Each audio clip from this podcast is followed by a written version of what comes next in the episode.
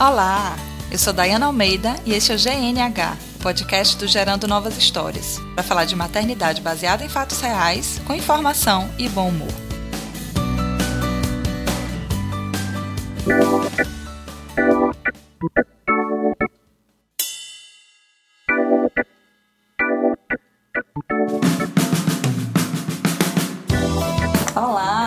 Bem-vindos ao GNH Podcast e eu quero dar as boas-vindas também à minha convidada de hoje, que foi uma honra ter sido apresentada a ela e, e ela ter aceito o convite para estar aqui com a gente hoje conversando.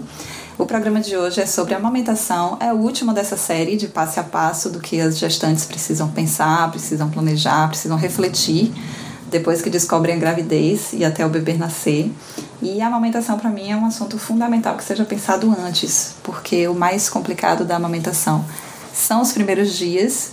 E se você não souber o que é está acontecendo ali nesse primeiro momento, você vai ficar muito perdida. Então é um assunto que a gente às vezes deixa para segundo plano, a gente se preocupa muito com enxoval, com nascimento e a amamentação, que é a parte que eu considero mais importante, porque vai durar meses, quiçá anos, a gente também precisa se preocupar. Então, hoje eu vou conversar aqui com a Camila Valente. Seja muito bem-vinda, Camila. Obrigada, Dayana. Eu queria lhe agradecer dizer que a honra foi minha de ser convidada. Estou muito feliz de participar. Acho o GNH um programa muito bacana e estou muito feliz de participar e poder falar desse tema que eu sei que foi sensível para você, foi para mim também por muito tempo e é para tantas outras mulheres.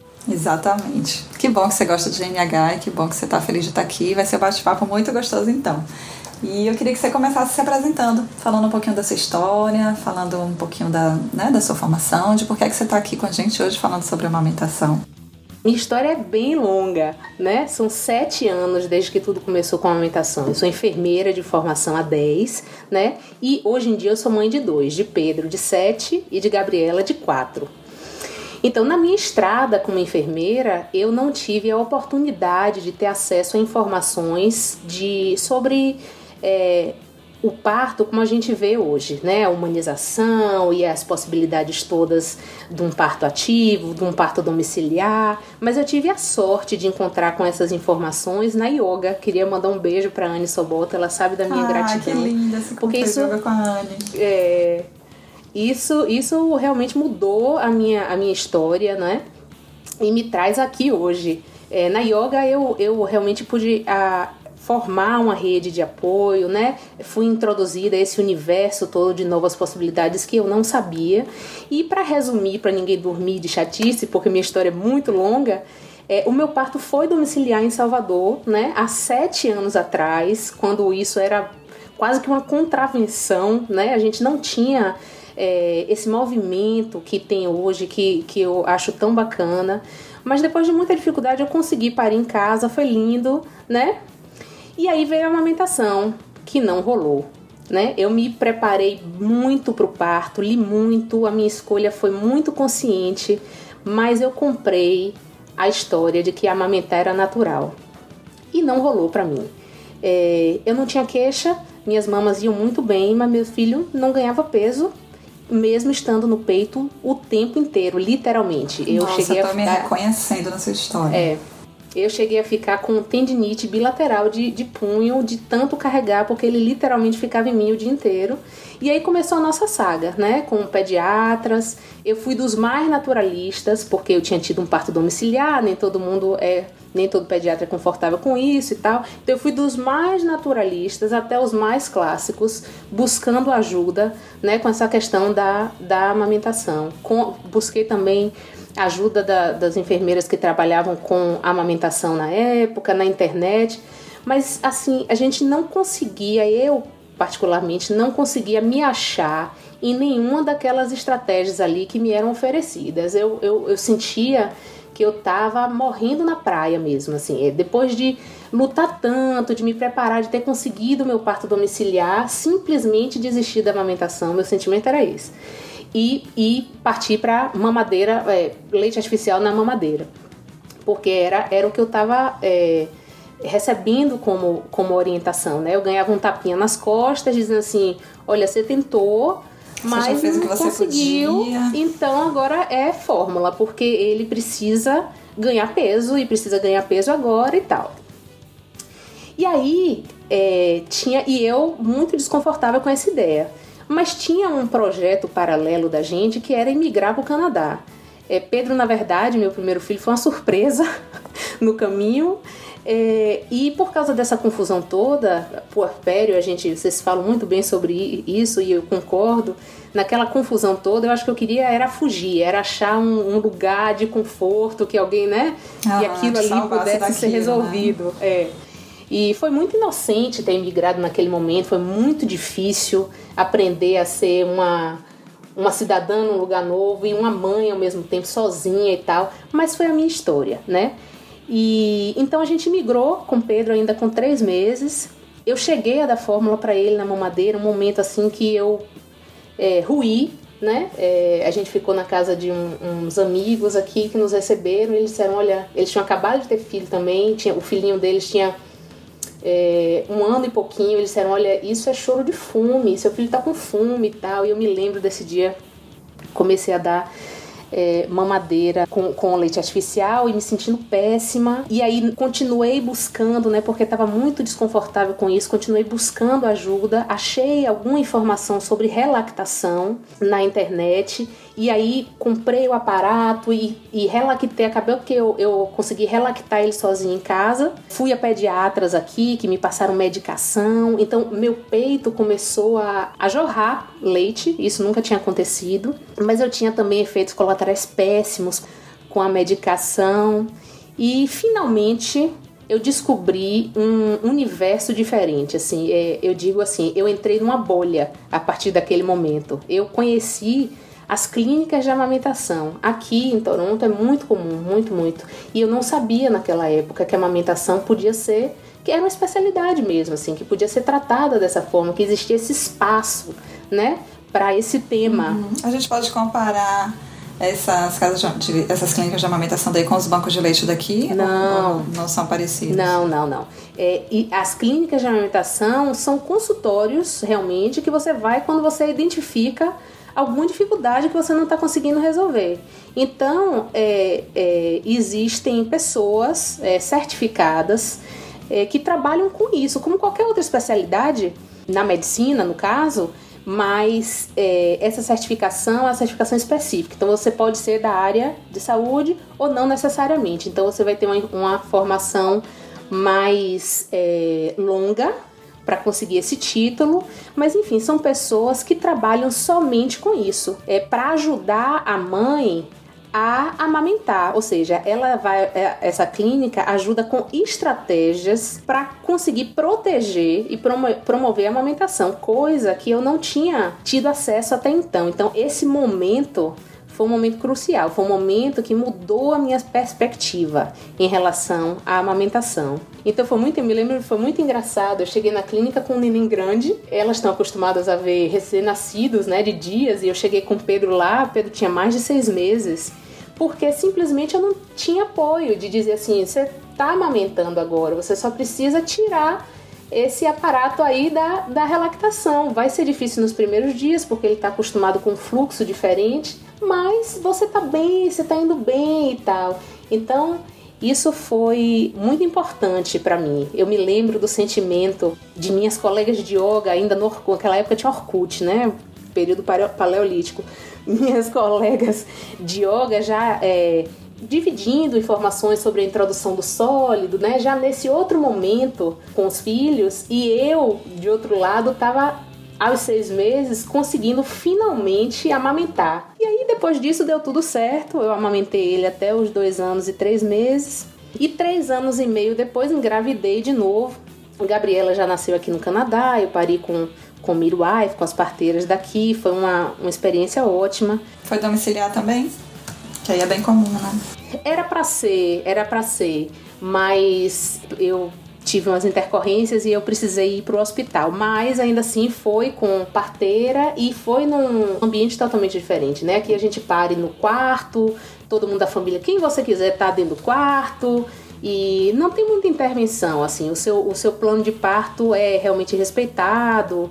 E é como... acaba, acaba, se aproximando da ideia do domiciliar, né? De você estar tá num ambiente confortável. Ah, muito, muito, muito. Eu até brinco dizendo assim, Deus sabe o que faz, né? Porque no final das contas, a diferença, o parto foi tão, tão é, parecido com o que eu teria no meu domicílio, eu fui tão livre que foi bom porque eu saí e deixei a bagunça para trás. Alguém, alguém arrumou, né? Eu ia falar eu... isso. Não teve que limpar a sujeira depois. Exatamente. Então, com Gabi a situação foi diferente. Eu tinha informação, eu sabia que eu tinha o apoio que eu ia precisar, é, tanto com a minha parteira quanto com as clínicas de amamentação, né? Mas pessoalmente eu ainda tinha uma insegurança. Porque com Pedro eu nunca tive um diagnóstico, então eu nunca soube exatamente o que foi o que, que, aconteceu. aconteceu né? uhum. Então eu tinha aquele, aquela coisinha assim, meu Deus, será que, né? Será que eu tenho realmente um problema? Será que vai dar errado de novo? Mas acabou que deu tudo certo, sim. Ah, que bom ouvir isso, porque a gente fica mesmo com essa insegurança, né? Eu também não tive um diagnóstico, tive essa dificuldade, né, com a produção. Consigo avaliar mais ou menos o que me levou a isso, mas fica, né, essa pontinha, essa pulguinha ali, né, te dizendo fica. coisas. Fica. Que bom que você teve uma história linda dessa. É, né, foi, foi uma história cheia de momentos, né? Com, com Gabi, mesmo tendo a informação e, e a segurança, o conforto dessa dessa proteção da amamentação, como, né, assim, se eu tiver qualquer problema, eu sei para onde ir, vai dar tudo certo, mas ainda assim eu tive dias difíceis, né? Eu tive momentos de dúvida, isso acontece. É... Sim, acho impossível você passar por um processo complexo desse incólume, né? Assim, sem, sem com dificuldades. Certeza, com certeza. Ah, eu queria dar só uma, uma informação né, para as ouvintes, que você falou das clínicas, eu acho que aqui no Brasil o que mais se aproxima disso são os bancos de leite, porque além da, da parte né, de, de doação e tal, eles têm essa, essa parte de informação e de apoiar. Então eu acredito que quem tiver dificuldade de amamentação e não tiver apoio com o pediatra, porque a gente sabe que aqui no Brasil são poucos os que entendem sobre amamentação, que busquem na sua cidade os bancos de leite, que é o que pode mais se aproximar disso, né? É, e os profissionais mesmo que têm essa certificação, né? As consultoras, exatamente, exatamente. E nossa, que linda a sua história. Assim, parabéns por ter conseguido, né, persistir e amamentar. A gente sabe que não é fácil. E um dos objetivos desse episódio é justamente a gente mostrar que é um assunto complexo, mas que é possível que aconteça uma amamentação de sucesso que a amamentação acontece muito dentro da cabeça da gente. Não sei se você tem essa, essa, essa impressão com a sua história, mas na minha história eu tenho plenamente, né? Que tanto parto quanto a amamentação acontecem primeiro dentro da cabeça, na nossa confiança, na nossa história, no que a gente traz de, de, da nossa história de vida, do que a gente ouve de história de outras pessoas, isso vai formando. E informação ajuda muito, né? E, e eu imagino que nesse seu caminho você tenha é, buscado muita informação e eu queria que você falasse como é que, que, que partiu daí para a sua formação né, em consultora de amamentação. Então, muita leitura é, e em um dado momento passou de interesse pessoal para o profissional mesmo. É, eu me lembro de que eu não é, no Brasil, enquanto eu estava no Brasil, eu não era a única que tinha dificuldade e eu não era a única que tinha dificuldade em encontrar ajuda. Então eu percebi a importância, como eu poderia é, trabalhar para mostrar essa perspectiva que eu tive a sorte de ser introduzida para outras mulheres, né? Para poder é, viabilizar a amamentação para tantas outras mulheres. Então, em dado momento, eu me certifiquei pela Infect Canada com pessoas experientíssimas, né, super publicadas. No meu caso foi, eu tive a sorte de conhecer Linda Smith e, e aí eu comecei a atender mães, surgiu a Fluir Amamentação, né, finalmente. E recentemente é, eu decidi que eu ia fazer um internato no Instituto Internacional de Amamentação, que tem aqui em Toronto, com Jack Newman, para me certificar pelo Conselho Internacional de Consultores em Amamentação. Então eu pretendo com isso. Ah, que fantástico! É... Eu vi muito ele no Cia Parto desse ano. Ele estava aqui no Brasil, no simpósio de assistência ao parto. Fantástico. É, ele é muito bacana, ele é muito bacana. E aí minha, minha intenção é eventualmente levar cursos para o Brasil, eu tenho, eu tenho planos aí. E no final dessa conversa dar umas dicas que eu acho que são fundamentais, que assim podem ser o diferencial no, numa, num, num bom, numa boa experiência de amamentação. Ah, que bom. Que bom, a gente já sabe agora que você é uma pessoa super indicada para estar falando com a gente sobre isso. Vou te explorar um pouquinho agora com informações. Então, as nossas ouvintes, elas já estão acostumadas com essa série de primeiros passos. A gente vai falar aqui, vai dar uma pincelada nos, nos principais assuntos que a gente acha que é importante que, que as gestantes saibam antes ainda do bebê nascer. E a gente espera que todo mundo vá atrás de mais informações, a gente vai ficar disponível né, nos, nossos, nos nossos canais para tirar dúvidas depois. Mas esse episódio vai ser assim uma pincelada em vários assuntos que a gente acha que é importante.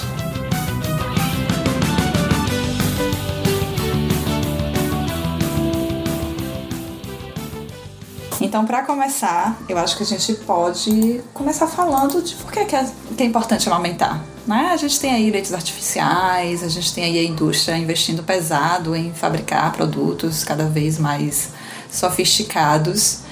E por que é tão importante assim a gente persistir numa amamentação, a gente se preocupar com esse assunto? Pois é, você tá com tempo? Ah, então, né? Vamos Por quê? é, é, a importância é enorme, né? É, os dados de benefício para a mãe e para o bebê são inúmeros. A gente sabe hoje em dia, graças à Unicef, a gente sabe inúmeros, inclusive, que a a mortalidade infantil pode ser diminuída em 820 mil mortes no ano. Então, daí dá para ter uma ideia geral. Né? A amamentação diminui o risco de doença gastrointestinal para o bebê, protege contra as doenças respiratórias, infecção do trato urinário, infecções de ouvido, diabetes infantil, leucemia, diminui a chance de obesidade, uma lista imensa, né? Para a mãe também diminui as chances de câncer de ovário, de mama, melhora a saúde dos ossos. E essas informações, elas são realmente populares entre as brasileiras, na verdade a grande maioria que das brasileiras, elas querem amamentar sim. É o que, é o que vem dizendo uma publicação desse ano do Lancet, é, que está trazendo o Brasil como referência mundial na amamentação, porque essa, essa pesquisa achou que as brasileiras hoje em dia estão amamentando melhor do que no passado, do que nos anos 80, e estão amamentando melhor do que as mulheres do primeiro mundo, do que as inglesas e as americanas, por exemplo. Então, quando eu lhe digo o resultado da pesquisa nesses termos, parece que é uma coisa maravilhosa. Mas quando a gente vai olhar os números de fato, a gente vê que somente 41% das mulheres brasileiras amamentam exclusivo até os seis meses. E depois dos seis meses, esse número baixa ainda mais. Então me faz pensar: se todo mundo sabe que é importante amamentar, né? Por que será que os números ainda são tão baixos? Ainda é menos da metade da, da, das mulheres, né? Então, eu queria convidar todo mundo para uma inversão nessa perspectiva. Existe uma corrente hoje em dia que faz isso nos estudos. Essa, essa corrente convida para essa perspectiva de não seriam os, os benefícios da amamentação, mas os riscos de uma alimentação artificial. Porque, como você disse, às vezes a gente percebe existe um tom de normalidade né, quanto ao uso do leite artificial. O que nos leva a pensar no enxoval, na mamadeira, que a gente vai falar em breve. Mas eu queria esclarecer que, como você disse, o leite artificial e o leite materno, eles não são equivalentes. E, ao contrário do que muita gente né, pode julgar, eu, como profissional, eu reconheço a importância do leite artificial sim. E eu recomendo quando ele é necessário. Claro, como a cesárea bem indicada, ele, ele salva vidas sim. Mas é preciso reconhecer o lugar do leite artificial. O leite artificial, ele é um produto altamente processado e não estéreo. E isso aí diz tudo. E num protocolo bom, decente de assistência ao aleitamento, ele não ocupa o pódio. Ele não ocupa nem o primeiro, nem o segundo, nem o terceiro lugar. Ele, ele não pode estar antes da quarta estratégia que a gente usa para tentar proteger a amamentação. E isso somente depois de um, um diagnóstico. Não só do bebê, mas do, da situação de aleitamento mesmo. Deixa eu só tirar uma dúvida. Você falou que ele é não estéreo, é isso mesmo? Ele não é estéreo, não. É um podcast com um potencial enorme para tretas. Sim.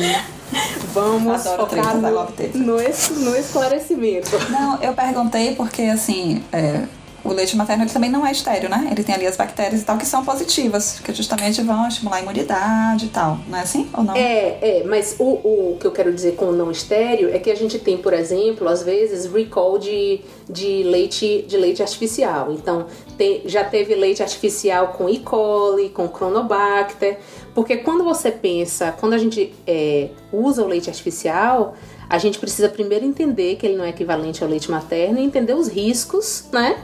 Que a gente está é, suscetível quando, quando a gente faz essa escolha, que às vezes é necessária, né? O meu ponto de vista é esse. E eu acho importantíssimo essa, trazer essas coisas, porque o que eu defendo é a autonomia da mulher.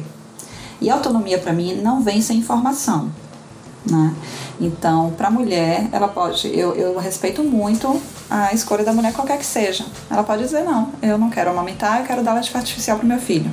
Se ela tiver todas essas informações que você está passando, dos riscos, que ela está abrindo mão dos benefícios do leite materno e que ela está assumindo os riscos de, do leite artificial, para mim está muito ok a escolha dessa mulher. A minha preocupação é mais em ir lá para cima, né? Em mudar a cultura que faz essa mulher não querer amamentar, em dar o apoio, né? Se for falta de apoio. Mas a escolha dela para mim é muito autônoma. Mas tem que vir com essas informações, a gente não tem essas informações por aí. Né? Então, assim, como é que a gente diz que é uma escolha se eu não sei o que, é que eu estou escolhendo? Né? Se eu não tenho todas as informações. Então, a gente está falando aqui sobre esses riscos, a gente não está demonizando o leite artificial, e nem a mulher que escolhe isso. A gente está simplesmente passando as informações para que as escolhas sejam conscientes e autônomas, né? Então não vamos nos preocupar com tretas e vamos sim passar todas as informações que forem necessárias. E eu acho que tem uma, uma outra questão aí que é o aleitamento misto, né? A gente fica muito nessa dicotomia, mas eu acho que cada gota do leite materno importa, sabe?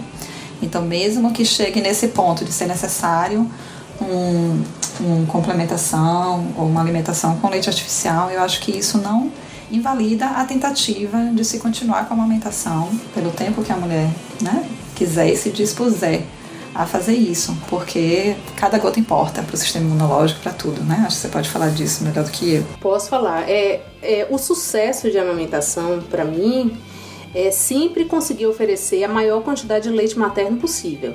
Na enorme maioria das vezes, é 100% do leite materno. Mas existem algumas situações específicas que, eventualmente, a gente vai precisar usar leite artificial, a princípio, como uma estratégia temporária. É... Mas o meu ponto é: quando você tem ajuda e está dando todo o leite materno que você tem para seu filho, isso também é sucesso de amamentação. Perfeito, acho que é isso todo o que você pode e o que você deseja, né? Porque eu sou psicóloga, então eu sempre fico nas questões psicológicas também, sabe? Podem, podem haver casos específicos que uma questão psicológica impeça aquela mulher de se doar, porque leite, né, a amamentação não é só verter leite pelo peito, né? É doação, é entrega. Então, assim, é, cada história de vida traz os seus, os seus desafios, né? E a amamentação é uma coisa muito complexa. Você está se, entregando ali para uma, uma, outra pessoa que você acabou de conhecer, por mais que tenha sido gerado por você. São, são questões muito complexas. Então, acho que cada caso é um caso, cada gota importa. E o que a gente vai tentar fazer aqui hoje é dar o máximo de informações que a gente conseguir, ou pelo menos o caminho das pedras, para que essas mulheres tenham as informações e que possam, sabendo dos benefícios incomparáveis da amamentação, persistir, passar pelos desafios e ter um, um suporte nos primeiros dias. E aí eu queria trazer aqui, que você citou aí a questão do, do enxoval, e a gente já teve um episódio sobre enxoval e eu prometi que no episódio de amamentação eu ia falar mais sobre isso. Porque aqui a gente tem umas famigeradas listas de enxoval encontradas à torta e direito aí em qualquer lugar. E lá tem o kit mamadeira, o kit de bicos, e as pessoas compram isso como se fosse uma parte indispensável do enxoval. Eu tive amigas que na época venderam o kit fechado, porque compraram e simplesmente amamentaram de forma muito natural. Conseguiram amamentar, amamentaram exclusivo, não precisaram nunca daquilo. E eu fiz o, o, o, o caminho inverso. Eu não tinha comprado nada disso, absolutamente nada. E quando me vi com, com, a, com a prescrição e com a indicação real de complementação, fui na farmácia e comprei o material de relactação, que eu comecei com a relactação. Comprei, as, as lojas continuaram abertas, eu pude comprar o leite e o material que eu precisei para relactar né, na, na farmácia ali na esquina. Então eu queria que, você, que a gente conversasse um pouco sobre essa, essa, essa questão cultural, né? De já no enxoval trazer uma premissa de que a mulher não vai conseguir amamentar. É, eu acho que tem uma questão de expectativa também. Bom, do começo, vamos pensar assim, de um modo geral, a gente costuma presumir que é preciso todo um arsenal de objetos, né, para receber o neném. Mas no caso da mamadeira e da chupeta, especificamente, se você, como você disse, se você quer amamentar, realmente não faz sentido ter, você não precisa deles. A chupeta, especificamente, ela surgiu para suplementar a necessidade de sucção dos nenéns que usam mamadeira. Porque quando você usa mamadeira, o neném não suga tanto quanto sugaria no peito. Então, para ele poder sugar, que é uma necessidade, um instinto inato do neném, então foi desenvolvida a chupeta. E aí tem uma coisa que eu queria comentar, que é uma possível confusão com a orientação da OMS. Eu já vi muita gente confusa com isso, então eu queria aproveitar aqui para esclarecer. Uhum. Tem um estudo do Ministério da Saúde de 2009 que mostra que tá uma salada ainda. A introdução alimentar e a amamentação e mista e exclusiva. Então assim, a amamentação ela deve ser exclusiva até os seis meses e complementada até os dois anos ou mais. Ou seja, o ideal é que o neném até os seis meses só mame e que a partir dos seis meses ele tenha contato com outras comidas, sem leite artificial na conversa. Isso até um ano, ainda sendo o principal, o leite, a outra comida como complementar, e, depois de um ano que inverte, né? Que o leite passa a ser complementar. Até os 11 meses é o alimento mais importante. Ele, na verdade, segundo o Unicef diz, é o deve ser o responsável por dois terços da energia total necessária para a criança. Então, é, dos seis meses até um ano, é, o seu filho se alimenta de leite materno e experimenta outras comidas, né? A outra coisa que eu queria falar, como você já introduziu anteriormente, é a questão da preferência pessoal e a livre escolha dos pais. Também respeito, acho super legal e acho que tem muito a ver com a qualidade da informação, como você disse, né? Concordo. Mas é, eu li recentemente um estudo australiano desse ano também, e o cara identificou que está havendo um, um aumento do consumo do leite artificial perto de 41%. Ou seja, traduzindo em números, ele encontrou que de 2008 para 2013, o consumo de leite artificial em 2008 era de 5,5 kg por criança. E em 2013 esse consumo aumentou para 7,8 quilos. E a previsão para 2018 é que aumente até 10 quilos por criança. Isso em países subdesenvolvidos. Mas, ao contrário do que a gente costuma pensar e às vezes até apontar o dedo para essa mãe e tudo, ele relacionou, ele conseguiu provar a correspondência disso com causas sociais, políticas e econômicas dos países subdesenvolvidos. O que eu, na minha humilde é, opinião, denominei de determinismo social do leite artificial. Uhum. Ou seja, no Brasil, é, não é comum você ouvir eu não vou amamentar porque eu não quero. É a minha escolha. Sim. Dificilmente você ouve uma, uma, uma grávida né, dizendo isso, não, eu decidi, não vou amamentar e pronto. Normalmente o não amamentar vem depois de alguma dificuldade, né? Seja ela clínica, emocional ou até social, como o tempo de licença maternidade, que é também outro assunto enorme, super extenso, né? Mas o que eu quero dizer com, com essa conversa é assim: isso não é escolha. Isso é falta de proteção e apoio à amamentação. E a gente precisa trabalhar em cima disso, apontar os dedos. Para esse contexto, exatamente. Não as mães, mas apontar para as reais causas dessas escolhas que estão sendo feitas. Então, resumindo, não precisa, o neném ele não precisa ter o leite artificial na vida necessariamente. Ele pode tranquilamente fazer a transição do leite materno para comida sólida. E se for por ideia de presente, tem sempre aí dica, né? Livro, consulta de amamentação, uma doula no parto, umas faxinas, né? uma lavagem de prato, de roupa. É, ajudar com as refeições, pois é, muitas opções de presente.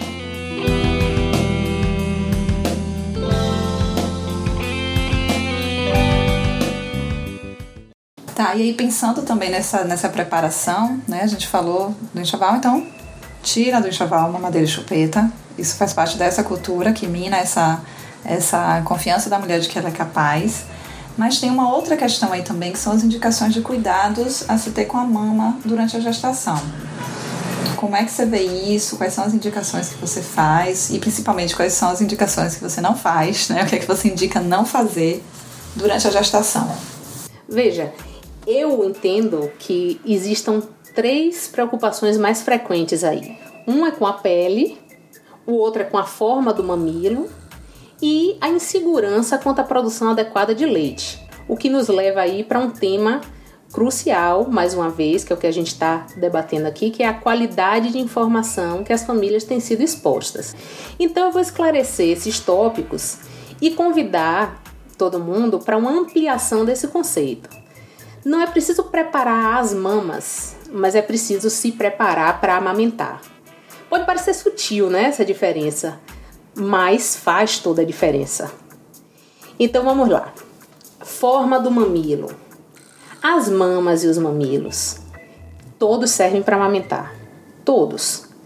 É claro que alguns podem ser mais difíceis no começo, mas a maioria das vezes funciona mesmo assim.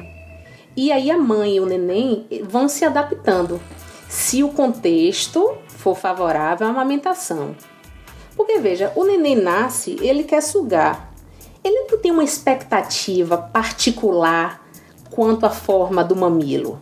Existem mamilos que são mais é, desafiadores, precisa de um pouco mais de paciência, mas eventualmente com consistência e com um ambiente de proteção à amamentação, né? Sem aquela pessoa que aparece para contar dizer, hum, eu não sei não, esse menino aí vai ficar com fome ou qualquer dessas dessas coisas que a gente ouve falar e que, é, que vai direto na, na vulnerabilidade ali daquela mãe, é, a amamentação consegue se estabelecer. A natureza ela tem uma capacidade enorme de adaptação. Se não fosse isso, a gente não teria vivido até hoje. Então, essa é uma coisa. Qualquer mamilo, qualquer mama serve para amamentar. Então, em relação à formação de mamilo, esquecer todas as indicações de ficar torcendo o mamilo, de ficar usando concha para formar mamilo durante a gestação. É, nada disso é necessário, inclusive podem trazer consequências, né? Você pode estar machucando o mamilo antes da necessidade. É, não é necessário. O que acontece é que junto com essa preparação e com essa, essa preocupação, existe uma ansiedade que vem junto, né? E isso é, isso é, não é saudável. E é uma coisa subliminar ali, né? Bom, se eu tô precisando preparar, é porque o meu corpo ele não é perfeito para amamentar. Ele tá precisando aqui de ajuste. E isso já vai é, plantando aquelas isso. coisas ali na, na cabeça, né? É. O que acontece é que o mamilo, ele às vezes inclusive muda de, de, de conformação no pós-parto, até depender. Nossa, o meu era super plano e hoje é um mamilo lindo de se ver, assim, pra, pra é, é o que tende. É incrível. É o que tende a acontecer, a exato. É o que tende. E, e, pode mudar também de uma forma é, não tão favorável. A gente vai falar mais para frente sobre isso com as intervenções do parto. Às vezes isso acontece. Mas eu queria falar sobre isso agora nesse momento é que as mamas e mamilos todas servem para amamentar. Então, é, relaxem e se preparem de uma outra forma, né? Procurem uma informação é, adequada, uma informação prática que vai lhe ajudar na hora do vamos ver, né? Tenha é, uma rede que vá lhe proteger, lhe apoiar nesse momento. É, saiba a quem você pode pedir ajuda, uma ajuda especializada. Esse é o tipo, é uma coisa mais importante que você pode fazer do que se preocupar com a forma do mamilo. Até porque o bebê não mama o mamilo, né? Ele mama além do mamilo, ele vai ali para a areola, é. né? Então, então, além da forma do mamilo, tem os cuidados com a pele. A pele ela realmente precisa de uma lubrificação maior nesse, nesse momento. Mas existem umas glândulas sebáceas nessa área chamada de glândulas de Montgomery. E se você olhar é, bem de pertinho, você vai ver umas bolinhas na uhum, auréola. Tipo uns né? cabecinhos amarelinhos, né? Exato. E eles existem para isso mesmo, né? Para lubrificar e proteger essa área. Então, de pronto, a lanolina de prevenção aí perdeu a, a necessidade, né? Perdeu a, a justificativa. Ah, tem gente que indica lanolina antes, da, antes de ferir, durante a gestação. No terceiro Nossa, trimestre. Essa nem, essa ah, nem sim, sabia. sim. Tem. Então, o, o esfoliar também, é, passar toalha, eu já ouvi até pedra pome, Bucha né? Passar, vegetal, é, nossa. não, não. Isso não, não precisa e até machuca mesmo. Não deve, né? É. O que eu indico é não usar sabão. Tem alguns estudos que mostram, claro que não, não precisa ser né, todo dia assim, mas se você pensar, as mamas estão sempre protegidas. Você não precisa esfregar sabão ali. Ah, eu nunca passo sabão. Nunca passo sabão, nunca caíram, não ficaram, nunca ficaram podres, É. não são sujas. Realmente não é necessário, porque retira a proteção natural, né? É, e também tem, tem um estudo que mostra que os nenéns, eles tendem, já pensando assim, na hora do parto, né?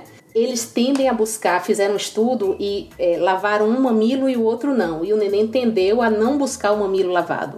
Né? Ah, então, que lindo. é, porque ele reconhece o, o, auréola, o peito, não só porque está escurecida, não só com o visual, mas também com o olfato. Então, essa é uma coisa a considerar.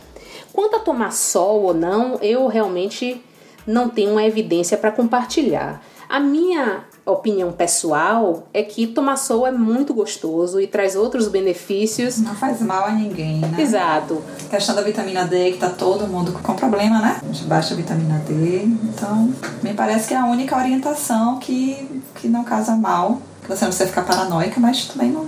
É, não, tomar, tomar sol se você quiser, se você puder, né? Com no horário adequado, com a proteção, aquelas orientações básicas. Agora, quanto à pele, o que eu quero chamar a atenção, o fundamental aí, é que o que machuca é a pega ineficiente. Então, apesar do que você fizer ou do que você não fizer, se o neném estiver posicionado de forma inadequada, existe uma grande chance da sua pele machucar, mesmo que você tenha tomado sol, mesmo que você não tenha passado sabão, mesmo com todos os seus esforços. Então a gente também vai falar de pega mais na frente. E quanto ao preparo da mama, a última coisa que eu tenho a, a falar é sobre a preocupação com a produção do leite. Então, como eu já disse, as mamas, vias de regra, elas estão aptas para amamentar.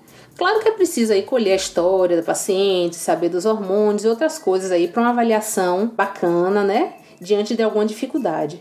Mas, mesmo as dificuldades, tem solução a maioria das vezes. Então, a dificuldade, na verdade, apesar do que, o que as pessoas acham, não é a baixa produção de leite, mas é a transferência ineficaz do leite do peito para a barriga do neném. Que aí muda completamente a situação. E eu diria assim que não só a transferência, mas esse processo também vai influenciar na produção, né? Se a pega não é eficiente, ele realmente vai produzir menos. Sim. Não só porque o bebê não está conseguindo sugar, mas porque não está estimulando a sugar, né? Não está estimulando com a sucção a produção. Sim, cê- é, não, é o que eu quero dizer é que a preocupação é eu não tenho leite suficiente. Normalmente tem. O que está acontecendo é que esse leite não está saindo do peito como deveria para ir para a barriga do neném por causa da pega. Entendeu? Então essa mudança de perspectiva é importante. E sobre a questão da pega e desse, do, de, de machucar a mama e de ser dolorido, e eu acho que a gente falar também que mesmo com a pega correta vai ocorrer um desconforto inicial, porque as mulheres se assustam muito, ah, então tá doendo é porque a pega tá errada. Às vezes não é, porque assim, esse peito ele nunca foi sugado com força durante tanto tempo seguido. Né? Então, assim, até ele se adaptar a essa sucção, por mais que a pega esteja perfeita, vai haver ali um desconforto que não é nada absurdo e que com poucos dias isso vai melhorar. É, é, é, tem muito relato, eu pessoalmente tenho essa experiência também, é, de um desconforto quando o leite desce, com reflexo de descida do leite. Porque o que acontece é que as vias é, de lactação, se elas nunca foram usadas antes, elas vão ser distendidas, né? Distendidas não, dilatadas. Então, existe uma sensação associada a isso aí. E existe uma sensação também diferente de ter um neném ali no seu peito. Mas eu não diria que é dor. Sim, é um desconforto, né? Eu diria que é um desconforto. O desconforto da coisa nova, né? Assim, de, daquela aquela sensação do novo, de você se adequar para uma coisa que parece ser estranha no começo, porque você nunca fez, mas isso tende a desaparecer rapidamente. Então, a gente já deu uma pincelada aí em relação também a, ao nascer, né? Ao momento do nascimento. Acho que a gente pode falar sobre isso também, se tem impacto a forma de nascimento. É, em relação à amamentação, no último episódio eu falei sobre nascimento, né? As informações que as mulheres precisam ter. E eu acho que isso também é uma informação importante, né? Se vai ter impacto ou não da, na amamentação em relação à forma do nascimento do bebê. Com certeza, muito importante falar nisso. A experiência de amamentar, na verdade, ela pode ser bastante afetada pelo que acontece ainda no parto. Né? A bola de neve começa aí. Então, se você puder planejar um parto sem intervenções, é o ideal. As doulas são ótimas para ajudar com isso, né? Hoje em dia a gente já sabe que partos com presença de doulas têm um, um índice de intervenção muito menor então eu queria comentar algumas intervenções que possivelmente venham é, a atrapalhar a amamentação. Sim. A primeira delas é fluido intravenoso. Uhum. É, se você vai parir num hospital e se você vai usar epidural ou se você precisa de alguma outra medicação, eventualmente vai estar tá lá o acesso venoso. E aí tem duas coisas. Ele aumenta o edema para algumas mulheres. É o que traz em alguns estudos trazem aí. É, tem um estudo suíço de 99 muito interessante. Ele diz isso assim que é, quando aumenta o edema no seio, então o que a gente estava falando da forma do mamilo, ela, ele vai ser vai ser alterado necessariamente. Não só a forma, mas a vai ficar maior, né? É, ele vai mudar a forma mesmo. Então, se uma mulher tinha mamilo plano, ele vai ficar talvez invertido ou mais plano ainda. E o, o, o problema é não só a mudança de forma desse mamilo, né? Porque em termos de forma, como eu disse, o neném se adapta, mas a diminuição da flexibilidade desse mamilo, que com certeza atrapalha o neném na hora da pega, na hora dele acoplar a boquinha ali. Outra coisa sobre os, os fluidos intravenosos é o peso do RN ele influencia no peso do RN. E existem nenéns que perdem bastante peso, mais do que os 10% naqueles primeiros dias e tal. E eu queria aproveitar para chamar a atenção assim que o peso ele é muito importante, muito, mas ele é uma das ferramentas de avaliação. Ele não é o que determina uma intervenção clínica. Em termos de, de se o neném está comendo bem ou não, eu não posso hoje em dia já está provado isso, porque o peso existem muitas variáveis. Uma das variáveis é o uso de fluido intravenoso. Outra variável é a balança. Se a balança a diferença de balança, né, de uma para outra. De uma balança para outra. Então, por, por conta dessa fragilidade dessa ferramenta, né, porque são muitas variáveis aí. Hoje em dia a gente usa o peso como uma das ferramentas de avaliação. Então, para eu saber se esse neném está indo bem ou não, eu preciso olhar além do peso, eu preciso olhar as fraldas, né? Como é que estão essas fraldas, né? Muitas fraldas, poucas fraldas sujas, o comportamento do neném num todo, né?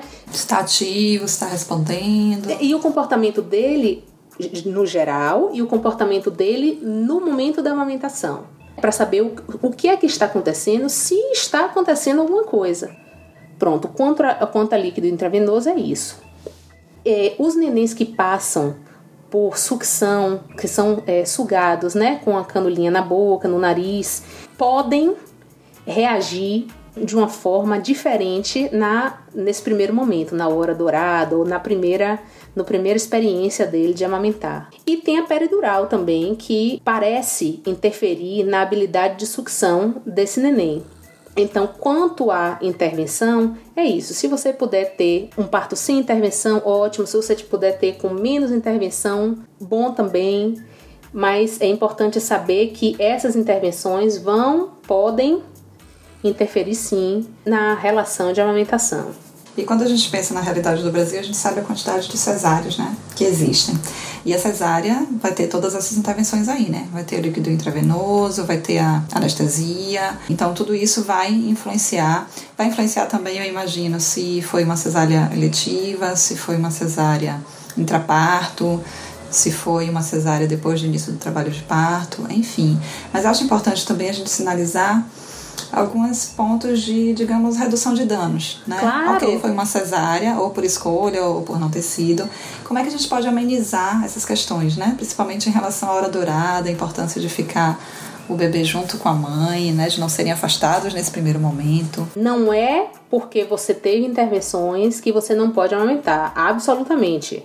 É, ainda quem teve cesárea e quem, ou quem não teve cesárea e teve um parto vaginal, mas que usou alguma dessas intervenções, ainda pode amamentar, não tem nada que impeça a amamentação. Uhum. E aí a gente vai começar um segundo momento, que é depois do parto, é fazer, promover o pele a pele imediato, né, do neném com a mãe.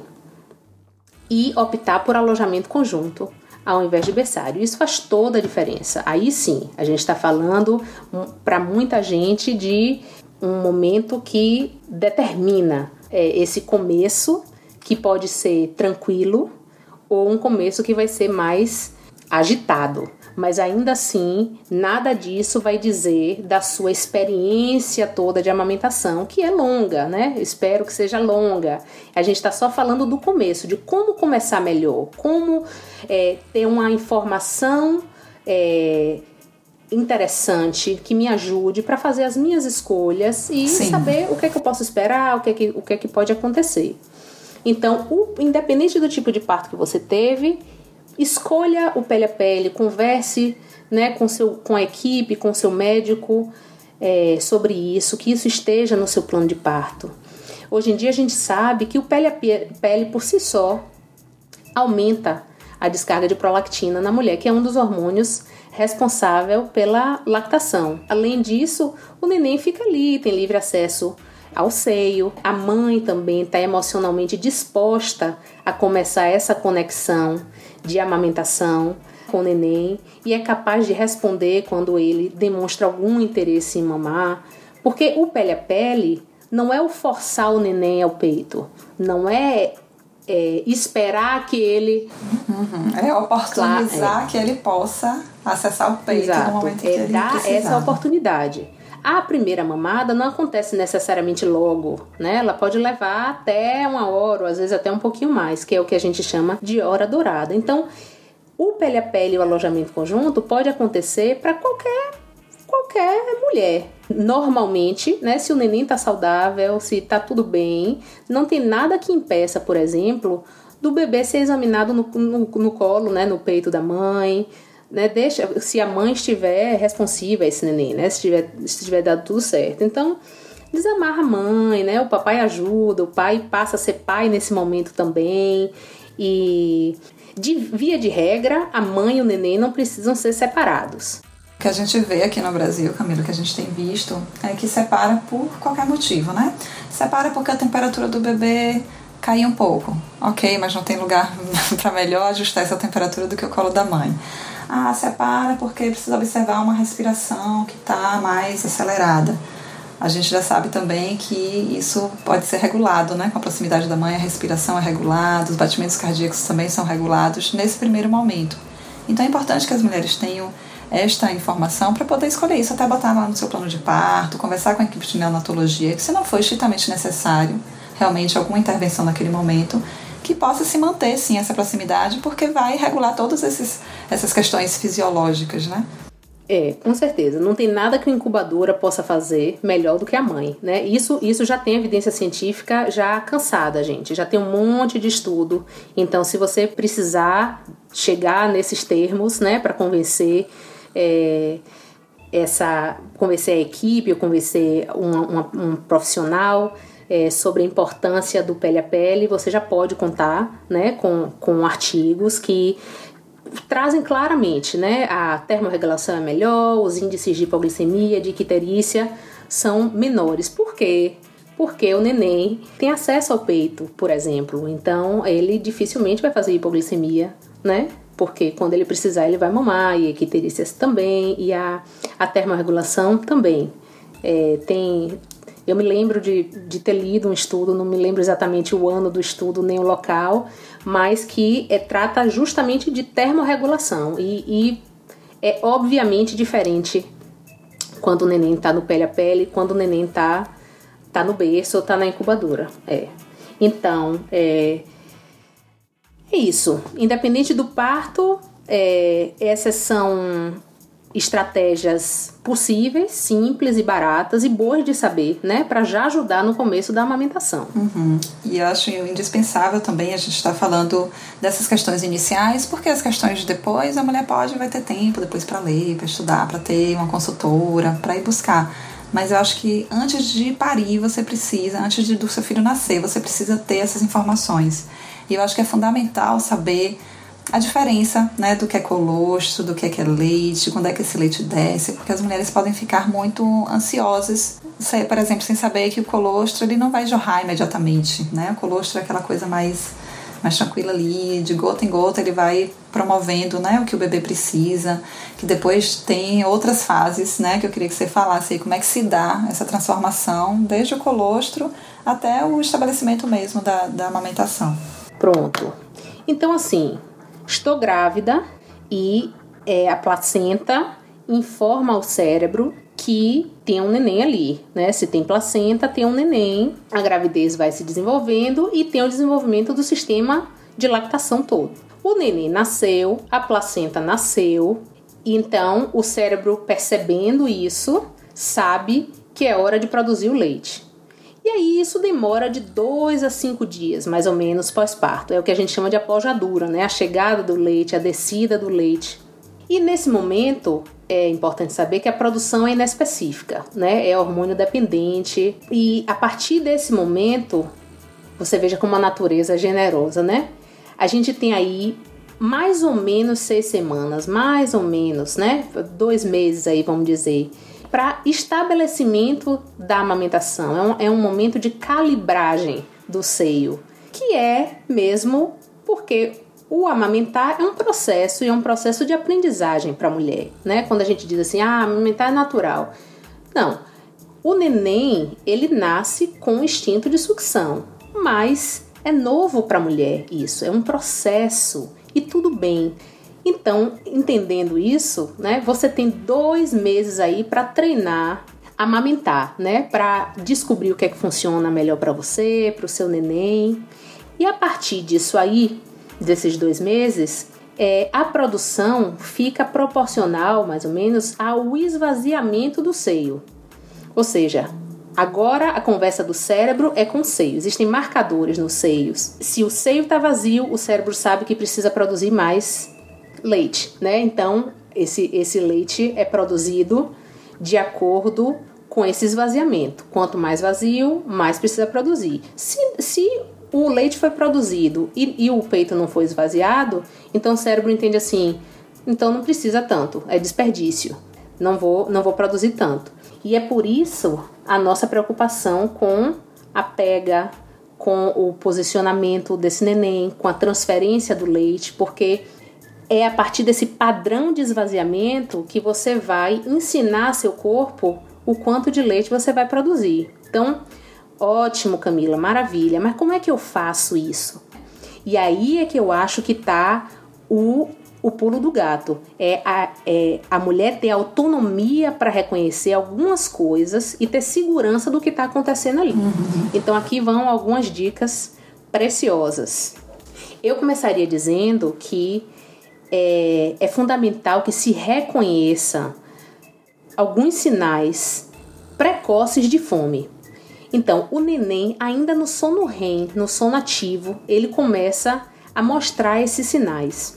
E é por isso que o pele a pele também é super importante, porque isso vai acontecer de uma forma orgânica, é sem neura, aquele negócio de ficar olhando o neném a cada um minuto, né? No berço, ninguém dorme, aquela coisa. Se ele tá no pele a pele, quando ele começa a se mexer, mexer a boquinha, botar a mão na boquinha, botar a língua na boquinha. Quando ele começa a se mexer de alguma forma, você vai perceber porque ele está perto de você ou do pai. Uhum. E é, o neném não precisa estar tá necessariamente alerta para mamar. Ele, normalmente, o que acontece, vai começar a demonstrar esses sinais de, de fome ainda meio dormindo. O que é ótimo, porque te dá tempo para não acertar de primeira, ou de segunda, né? E tudo bem, e tudo bem, porque o neném não está irritado ainda de fome. Vocês estão aprendendo, é normal e, é assim mesmo. Tá tudo certo. Mas o choro, por exemplo, já é um sinal tardio. Aí, aí eu já digo que começa a complicar o treino, porque quando ele chora, aí já tem o comprometimento emocional, né? De da angústia de estar tá chorando e o neném já está irritado, o comportamento dele, além do emocional, o corporal já é diferente, às vezes já tem mãozinha na boca, o bracinho já está mais tenso, né? E aí fica mais difícil de você conseguir colocar e se não conseguir o ideal de primeira, já fica mais difícil ainda. Então vamos começar reconhecendo os sinais precoces de fome que é o movimento sutil do neném, da boquinha, de mãozinha na boca, de procura o, o, o a procura dele, né? É, seja com a língua, com a boca ou com a mão. Então, a minha super, super dica é quando a gente colocar o neném para mamar, pode ser na posição que você se sentir mais confortável. Mas a dica é que você mire o mamilo no nariz do neném e não na boca como é muito comum. Sim. Me explica melhor isso. Como é que. É no, no nariz, no nariz. Porque veja só, se você passar a sua língua no céu da boca, você vai perceber que a frente do céu da boca é dura, tem osso, e o fundo do céu da boca é mais mole. Então, se eu miro o neném, o mamilo, na boca do neném, o que provavelmente vai acontecer é que o seu mamilo vai ficar na parte do céu da boca que é dura. Uhum, sim. Então, é, sendo brutalmente sincera, o que está acontecendo é que o neném está mastigando esse mamilo. Então, além dele não estar tá conseguindo ordenhar seu peito da forma que deveria, ele está mastigando seu mamilo. Então, eventualmente, vai machucar esse mamilo mesmo que esteja super hidratado, com lanolina e tudo mais. Não adianta. Se ele, você passa a lanolina, melhora, ele volta lá e mastiga de novo o mamilo, esse mamilo vai tende vai ferir de novo. a ficar ferido. Uhum. Então, quando a gente mira o nariz do neném no mamilo, ele tende a abrir a boca e abocanhar o mamilo de forma que essa pega fique mais profunda, que o seu mamilo vá para lá para a parte do céu da boca que é mole. Só que para isso ele precisa ter a cabeça livre. Cabeça livre, mas o pescoço com suporte. Uhum. Eu sempre uso a analogia assim: quando você está com sede, você chega louca para beber um copo de água em casa. Pense o que é que você faz. Você vira o copo bem alto e sua cabeça vai para trás, né?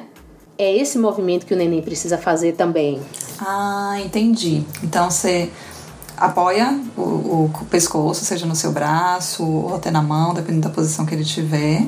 Coloca o bico do peito mais alto do que a altura da boca para ele poder alcançar. Ele vai abrir a boca para alcançar, o pescoço vai a cabeça vai, vai um, pouco mais, mais para trás. trás. Né? É. Esse pescocinho Entendi. precisa estar tá apoiado, mas a cabeça, o fundo da cabeça precisa estar tá livre para ele fazer esse movimento. Uhum. Para ele poder é, se posicionar do jeito que ele precisa. Então, outra coisa importante é que quando ele abre a boca, você traz o neném para você e não o peito até ele. Porque se você ficar curvada, provavelmente você não vai ficar confortável. E aqui nessa relação não é só o neném que importa, a mulher é muito importante. Então, é preciso estar tá confortável.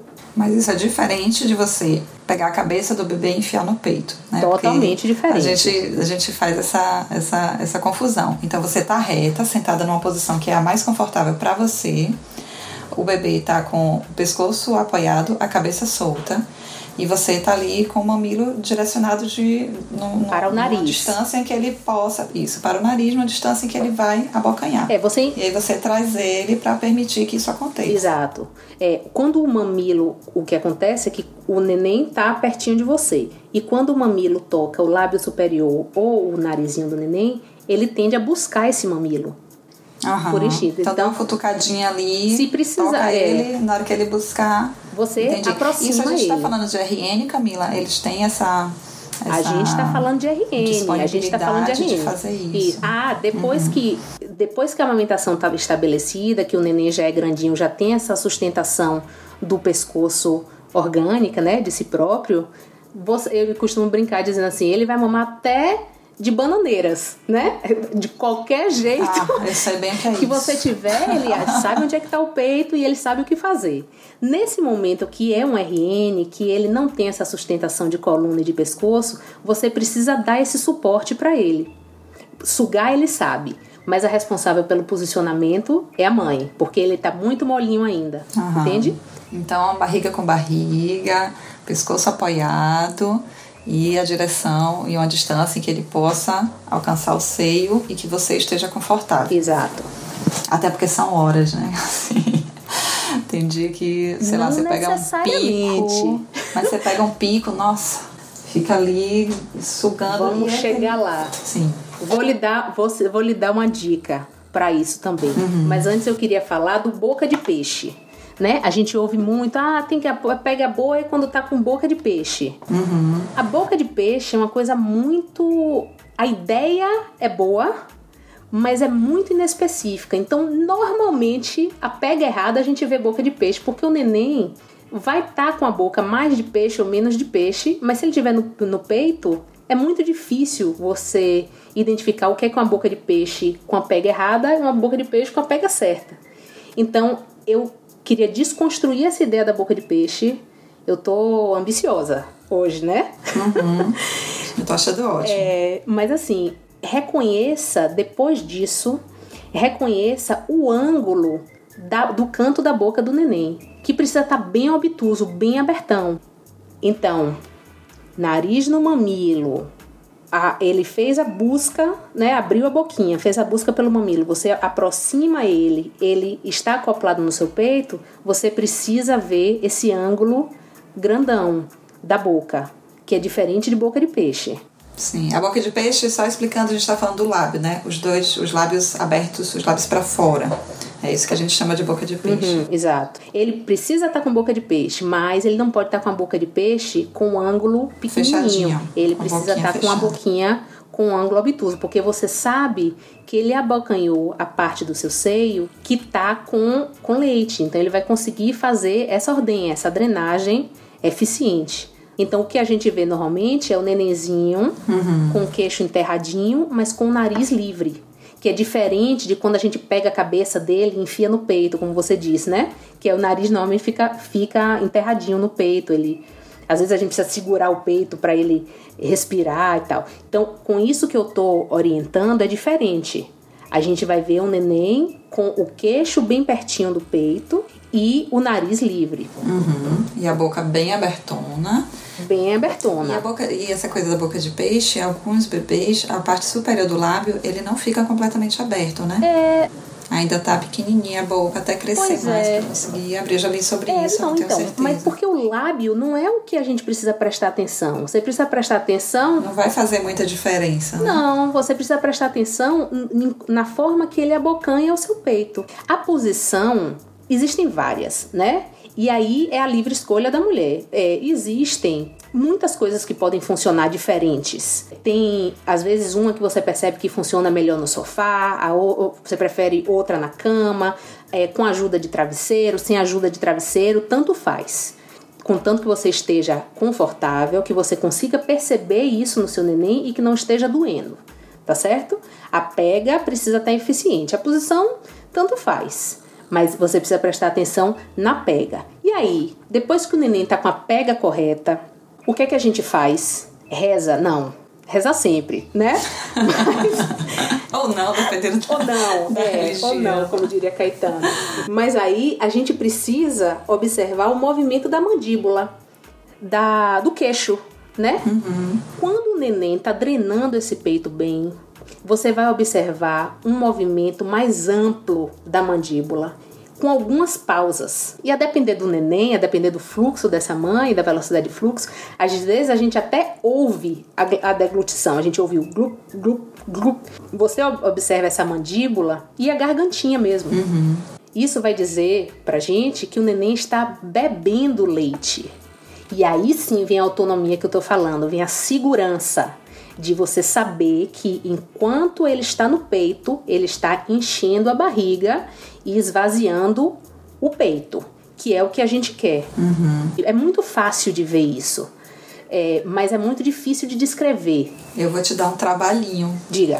Eu queria que você selecionasse uns vídeos que, que demonstrem isso que você falou. Ótimo. Se for possível, porque a gente tem o site, a gente coloca no post do episódio. Pronto. E aí a pessoa pode entrar lá e acessar e ver isso que você está falando. Combinadíssimo. Né? Da posição, dessa, de como observar essa deglutição. Combinadíssimo. Porque, gente, isso é tão, tão, tão, tão necessário Muito que você conheça importante. antes. Porque nos primeiros dias você está absolutamente enlouquecida, sem saber se o bebê está mamando, se não está, se está dormindo muito, por que, é que ele não pega, por que, é que ele não está sugando. E você pode botar no peito e ele dorme. E você tem que futucar, tirar a roupa, nananã. Isso. E uma pressão de que ele tem que recuperar o peso. E às vezes vem a icterícia. É uma loucura tão grande que isso eu acho que tem que estar muito, muito claro antes, agora que a Isso. gente ainda está conseguindo pensar, que os neurônios ainda estão funcionando, que a cabeça não está cheia de leite ainda Perfeito. para ter isso muito claro do que observar depois, para ter essa tranquilidade. Poxa, olha que legal, tô vendo aqui tá deglutindo, então tá tudo bem.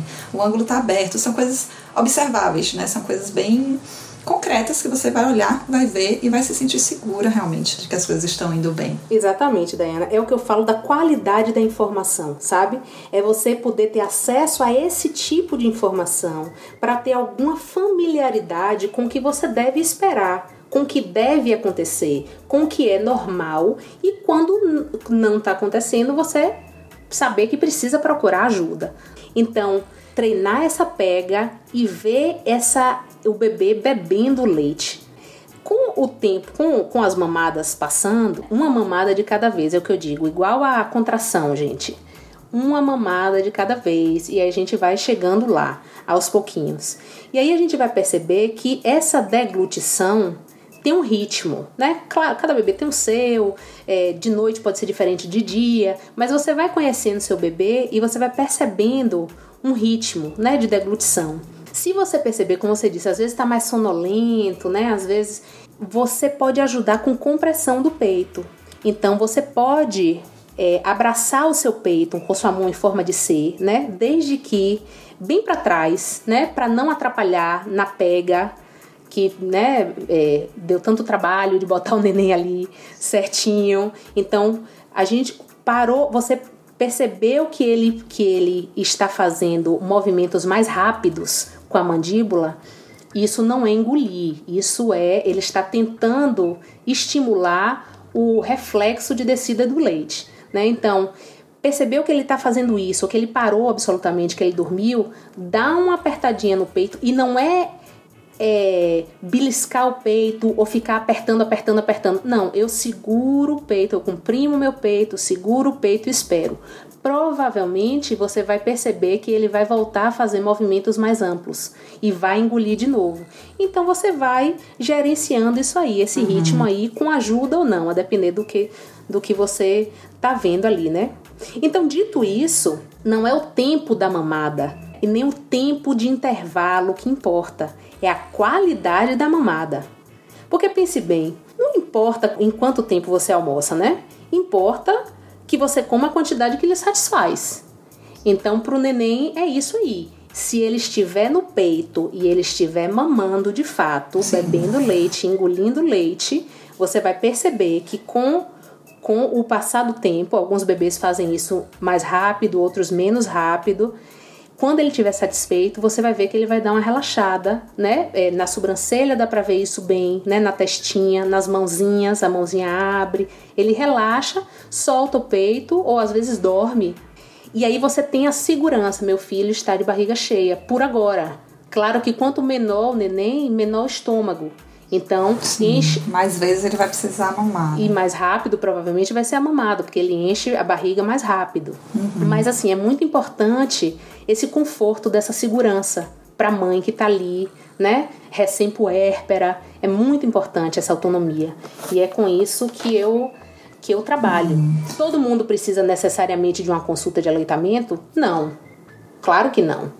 Precisa desse preparo, desse entendimento, idealmente ainda no pré-natal, para que você possa perceber se alguma coisa não for bem e para que você saiba também que precisa pedir ajuda. Sim. Aqui a gente tem, eu ouvi um, um ditado que eu achei muito interessante, que diz assim: quando você ouve cavalgadas, primeiro você pensa em cavalo, tá vindo cavalo, depois em zebras e ultimamente em unicórnios.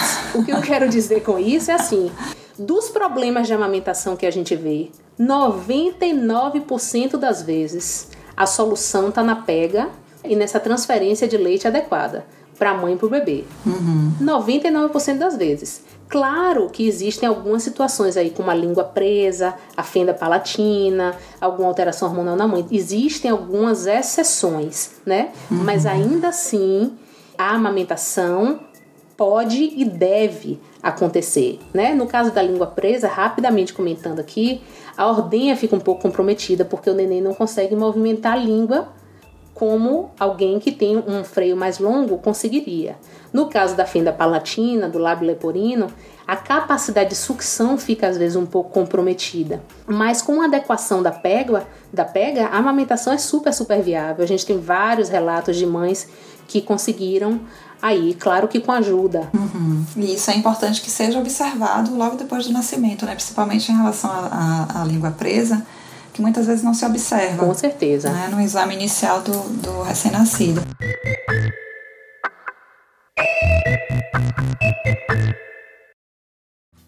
Então você está falando que a, a, pega eficiente vai reduzir também o tempo de mamada, né? Ele vai estar tá ali mais efetivo, então ele vai mamar o que ele precisa em menos tempo. Eu só queria dar um, apontar uma questão aqui para as mulheres também não ficarem desesperadas quando isso acontecer, que eu já tive até um episódio, quem quiser voltar para ouvir, sobre os picos de crescimento, que acontece também em determinados períodos de tempo do bebê estar em pico e ele naturalmente vai ficar mais vezes no seio e nessa sucção não nutritiva mesmo, porque é uma forma de estimular Sim. a produção para aquela fase seguinte que ele tá teve um estirão de crescimento que ele vai precisar de mais leite. Então assim, a, a forma de estimular a produção é sugando mesmo, às vezes o dia inteiro ali no peito, porque ele vai precisar mesmo daquela produção. Mas isso é um pequeno período de tempo, de épocas em épocas. Né? Não, não é todo dia que é. o bebê vai, vai, mamar durante 24 horas por dia, o dia todo. Né? Não, e, e é, claro, é, existe na amamentação existe a sucção não nutritiva também.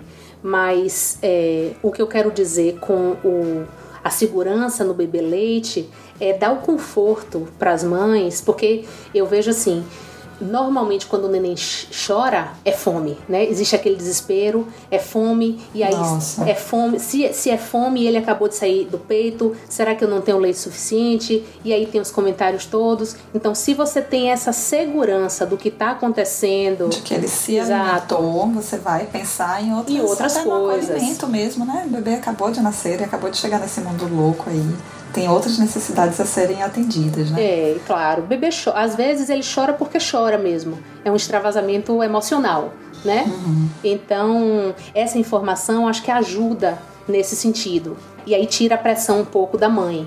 Na, né, assim, do sou suficiente para o meu filho, não sou suficiente para meu filho, estou produzindo, não estou produzindo. Quando você tem essa informação, a sua autonomia, você se comporta diferente, né? Você ainda que você tenha dúvida, você, você é capaz de reconhecer melhor, respirar fundo e dizer: não, tá aqui, ele mamou, né? Vamos oferecer de novo então para ver, mas você tem a tranquilidade de dizer: não é fome. Com certeza não é fome, ele tá de barriga cheia. Uhum. Fantástico.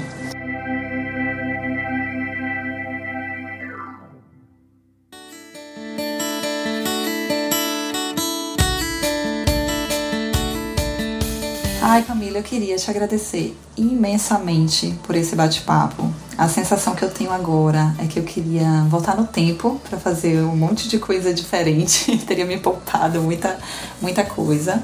Mas ao mesmo tempo eu sei que cada um vive a sua história. A história que eu vivi foi importante para construir a mãe que eu sou hoje.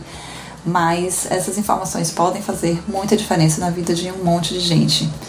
Muito, muito obrigada pela sua disponibilidade. Deixa eu dizer que o GNH está sempre de portas abertas, sempre que surgir uma coisa legal e relevante que você quiser compartilhar, entre em contato que a gente faz um programa, porque eu acho que você tem informação demais aí para passar para gente. E eu queria que você deixasse os seus canais de comunicação, falasse um pouco do seu trabalho, se você tem, você tem site, se você tem rede social, falar um pouco para gente como é que a gente pode te encontrar e conhecer mais do seu trabalho. Oi, eu que adorei participar, viu? Muito, muito obrigada. Eu espero ter ajudado a esclarecer um pouco sobre a amamentação, além dos dogmas, né? Do tipo livre demanda e tal. Eles são verdadeiros e tudo, importantes, mas não ajudam na hora do aperto. Então meu trabalho também se baseia na premissa que os nenéns, eles respondem ao fluxo de leite e não somente à quantidade de leite. Que pode parecer uma diferença sutil, mas que faz toda a diferença no final das contas. Então, quem quiser saber mais, né, me acompanha lá na página da Fluir, Fluir Amamentação no Facebook. Eu devo estar indo para o Brasil para dar curso e aí eu vou postando tudo por lá. Mas queria deixar a minha, minha gratidão aqui e as portas abertas para quem quiser vir conhecer o trabalho. Fantástico. Então é isso, muito obrigada. Vocês que já conhecem o GNH já sabem que podem mandar suas perguntas pelo e-mail, contato arroba gerandonovashistórias.com. Pode falar com a gente lá na página do Facebook ou no Instagram, Gerando Novas Histórias. E tem lá o site que a gente vai postar todos os links, a gente vai postar os vídeos demonstrativos, a gente vai postar o link para a página da Fluir Amamentação, lá no gerandonovashistórias.com. E é isso por hoje. A gente fecha aqui a série sobre os primeiros passos para gestantes. É um, uma série de presente né, para as barrigudinhas. E até a próxima. Um beijo.